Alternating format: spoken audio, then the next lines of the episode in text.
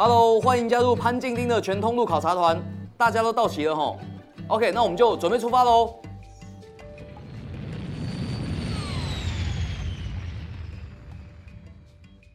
你好，我是潘静丁。今天这一站呢，我要带你到中国大陆考察你可能已经很熟悉的阿里巴巴。它是全球电子商务商品销售金额最多的一个线上企业。那今天我们就来研究它的全通路策略，看看它如何线上移往线下，去弥补它线上购物的缺口。它一年呢，通过它的网站所交易的商品交易金额高达七千六百多亿美金。那为什么线上规模这么庞大的电商龙头阿里巴巴呢？要从线上进入到实体零售，因为大陆的电商的成长率跟以前来比的话是越来越慢趋缓，而且他要去开发一个客人到他的平台的成本越来越高。那另外一个非常重要就是它的整个电子商务的销售过程里面，其实在食品、日用品这一类的产品呢，构成比是很低的。那食品、日用品购买的频率又很高，然后它的市场规模绝对大过于山西，大过于服饰。那它其实最重要的是，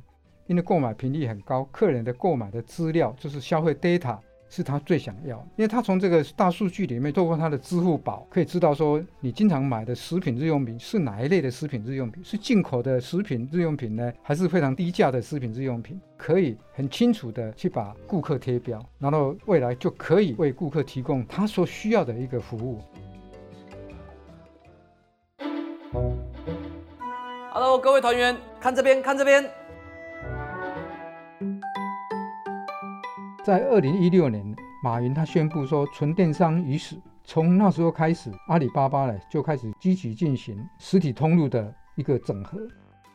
阿里巴巴呢展开它的新零售，除了它用并购的方式呢，在中国大陆并了好几家个实体通路之外，它有几个策略的，我想可以参考。第一个，他用自己开实体店来弥补他线上购物的缺口。那第二个呢，他去协助了传统杂货店的升级，扩大它在实体零售的影响力。另外一个，它有一个线上超市叫天猫超市啊，他用这个天猫超市去跟实体超市对接呢，来扩大它在食品跟日用品的影响力。那第一个部分是一个新业态的实体店，因为它把餐饮、生鲜。电商物流把它整合在一起，那这个店就叫做河马先生。它除了一般的生鲜食品之外呢，它也提供现场可以代客烹调，而且它也有餐厅。你在里面一方面可以购物，一方面也可以在里面呢享受美食。在美国叫做 Grocerant，就是一个餐厅超市的概念。它其实是实体店的新介入者，但是它就用新的商业模式介入。然后这个店它除了实体销售之外。其实它有百分之五十以上的营业额是来自线上，消费者可以下载它的 APP，可以买到它店里面的所有的东西。那你只要下单三公里，三十分钟内就可以送到家，非常方便。当然，你就到店去吃东西消费，然后顺便看到很好的一个食材。因为一般买生鲜的，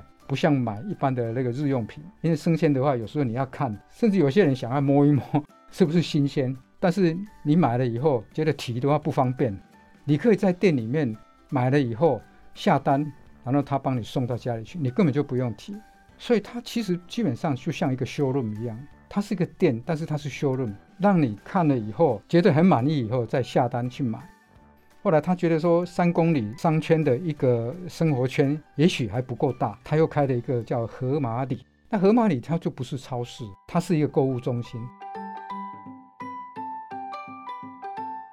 马云认为说，电商没有办法满足的，就是生活体验，包括比如说你要洗衣服啦，你想健身啦，你要美容啦，或者小朋友想要有一个游乐的地方，所以他这个购物中心呢，是提供生活产业，所以盒马里又扩大它的生活圈，所以他一直不断的在优化它的实体店。我觉得这个是从一个虚拟走入实体。我们看到它在整个转型的过程中做的最好的一块。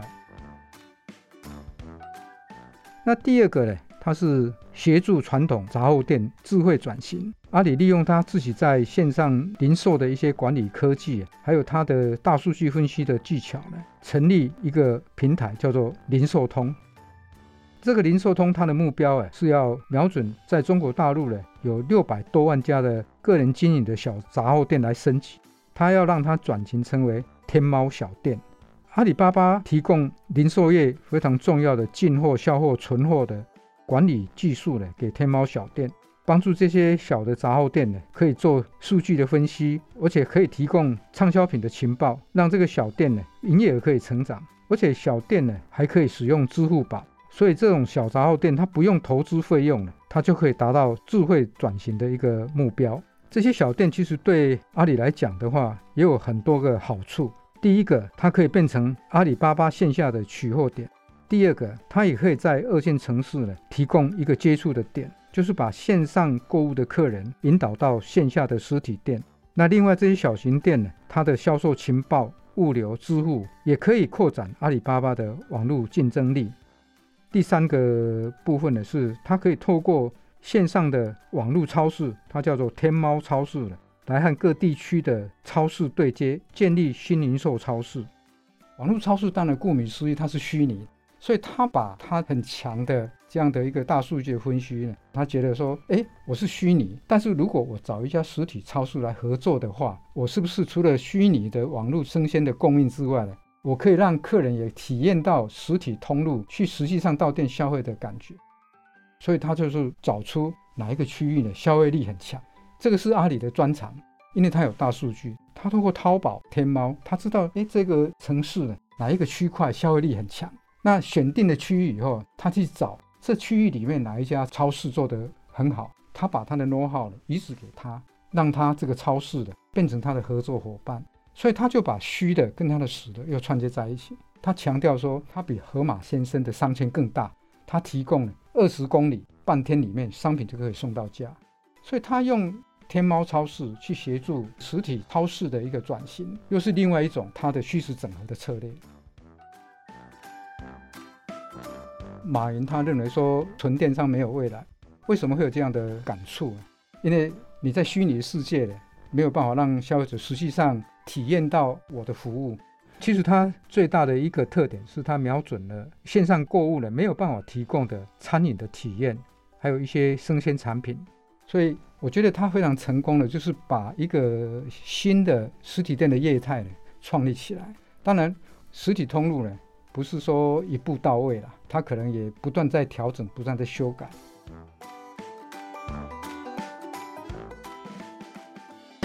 Hello，各位注意一下。下面这边是我们今天的考察重点哦。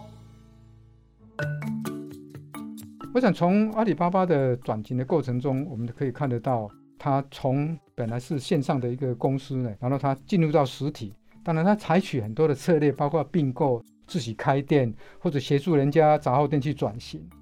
从这里面大概可以看得到，就是哎，如果是一个线上公司呢？当然不能以现状为满足，也应该跟着生活形态的转变。因为现在大家都有数位手机，所以在这种生活形态转变过程中，应该也要跟着转变。下一站，我要带你到日本一家地区超市，叫做 Yaoko，来看看它是如何活用兼职的打工妈妈，用地方特色的家常菜，写下连续三十年营收获利成长的记录。想听更多商业知识，欢迎下载商周 Plus App，商周官网也可以收听，或者是点资讯栏的连结。还要记得订阅商周吧 Podcast，才不会错过每一集的节目哦。